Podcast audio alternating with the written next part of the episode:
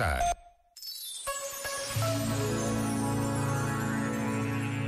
Sobre a importância do escutar, escreveu o Papa Francisco, que é decisivo na gramática da comunicação e condição para um autêntico diálogo.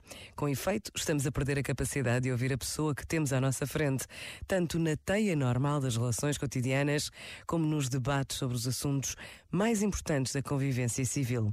Ao mesmo tempo, a escuta está a experimentar um novo e importante desenvolvimento em campo comunicativo e informativo, através das várias ofertas de podcast e chat áudio, confirmando que a escuta continua essencial para a comunicação humana. A um médico ilustre, habituado a cuidar das feridas da alma, foi-lhe perguntada qual a maior necessidade dos seres humanos. Respondeu: o desejo ilimitado de serem ouvidos. Este momento está disponível em podcast no site e na app.